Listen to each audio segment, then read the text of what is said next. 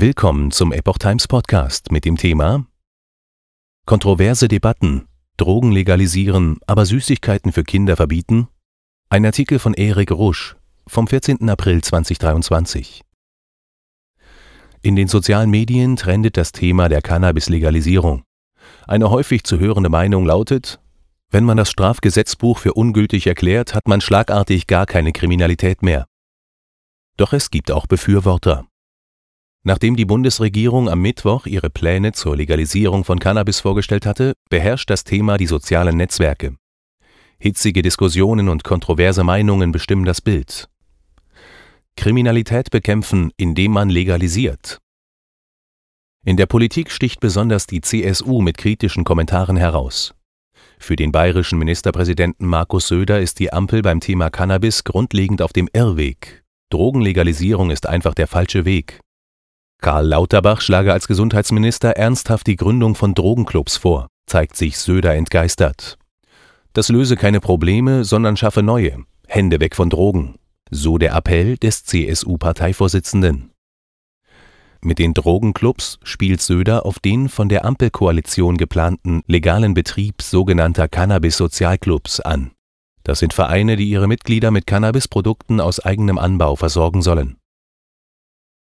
Sein Parteikollege Martin Huber reiht sich mit seiner Kritik in Söders Linie ein. Kriminalität bekämpfen, indem man legalisiert. Damit bezieht sich der CSU-Politiker auf einen Tweet von Professor Karl Lauterbach zur geplanten Cannabis-Legalisierung. Darin erklärt dieser, dass man mit dieser Legalisierung die Kriminalität bekämpfe und die Jugend schütze. Unsere bisherige Politik ist gescheitert, findet Lauterbach. Diese beiden Aussagen des Bundesgesundheitsministers greifen auch zahlreiche Twitter-Nutzer auf und kommentieren sie. Hier einige Beispiele. LKK fragt auf Twitter zum Vergleich, wie viele Messerangriffe es tagtäglich gebe. Dann erklärt sie, das heißt also, wir stellen es nicht mehr unter Strafbestand. Schwupps ist das Thema erledigt und die Kriminalitätsstatistik bereinigt? Herrlich. Warum machen wir es nicht mit allen Problemen so? Ähnlich heiße es, wenn man das Strafgesetzbuch für ungültig erklärt, hat man schlagartig gar keine Kriminalität mehr.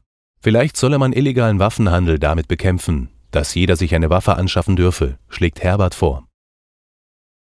Ihr schützt die Jugend? Die Frage der Jugendlichen wird heftig diskutiert. Wie könnten Jugendschutz und Kriminalitätsbekämpfung mit der Legalisierung von Cannabis zusammenpassen? Durch Entkriminalisierung schützt ihr künftig Konsumenten, denen bisher aufgrund der Prohibition Unrecht und unnötiges Leid widerfahren ist. So ein Twitter-User namens Hans Dampf in allen Gassen. Substanzen werden durch Verbote nicht ungefährlicher und verschwinden nicht wie durch Zauberhand. Für Dr. King Schulz sind damit wichtige Fragen noch nicht beantwortet. Er schlägt eine Brücke zu den Corona-Maßnahmen der Bundesregierung. So wie ihm scheint es vielen zu gehen. Denn das Thema Corona taucht auch immer wieder im Zusammenhang mit Aussagen Lauterbachs zur Cannabis-Legalisierung auf. Ich lese immer nur, dass die Legalisierung die Jugend schützt. Mir fehlt weiterhin das Wie, fragt der Twitter-Nutzer. Er weist darauf hin, dass Lauterbach mehrfach behauptet habe, dass die Corona-Impfung nebenwirkungsfrei sei. Mittlerweile sollten Sie bemerkt haben, dass nur durch plumpe Wiederholung keine Wahrheit geschaffen wird, findet Dr. King Schulz. Drogen legalisieren, aber Süßigkeiten verbieten? Andere sehen in der Gesundheitspolitik der Ampelregierung noch ganz andere Widersprüche. Drogen legalisieren, aber Süßigkeiten für Kinder verbieten, wie ist euer Geisteszustand? fragt Ralf Mischeder auf Twitter. Er bezieht sich dabei auf Pläne des grünen Landwirtschaftsministers Cem Özdemir, Werbung von ungesunden Lebensmitteln stark einzuschränken. Das geplante Verbot soll für sämtliche Werbung zwischen 6 und 23 Uhr gelten die ihrer Art nach besonders dazu geeignet ist, Kinder zum Konsum zu veranlassen oder darin zu bestärken, zitierte die Bild aus einem Entwurf. Davon betroffen wären offenbar Schokolade, Müsliriegel, Kekse und Kuchen, ebenso wie Energydrinks und Speiseeis sowie Milch und Säfte mit zugefügtem Zucker oder extra Süßungsmitteln. Polizei könnte sich dann wieder um größere Delikte kümmern. In den Augen von Aberburg könnte sich die Polizei dank der Cannabis-Legalisierung endlich wieder um Ladendiebe und innere Sicherheit kümmern. Und die Polizei kann sich nicht mehr um die größeren Delikte kümmern, ergänzt Holger Ohlwein. Andere stimmten den Aussagen zu Jugendschutz und Kriminalität des Gesundheitsministers zu. Genauso ist es, top Herr Lauterbach. findet beispielsweise Leander. Mehrere Twitter-Nutzer fordern hingegen seinen Rücktritt. Treten Sie endlich zurück, schreibt Dunkelflügel Ente und ist damit nicht der einzige. Es gibt auch Stimmen, die dahinter Profi-Interessen von Großkonzernen sehen. Unter anderem steckt Pfizer hinter dem US-Milliardengeschäft von Cannabis, erklärt King Kongs Erben, ohne seine Aussagen zu belegen. Ein, ein Twitter-Nutzer outet sich gar und sieht weitere kommerzielle Interessen. Wurde vor vier Monaten mit einigen Pflanzen erwischt. Wenn der Staat Sozialclubs hätte, würde ich auch nicht anbauen.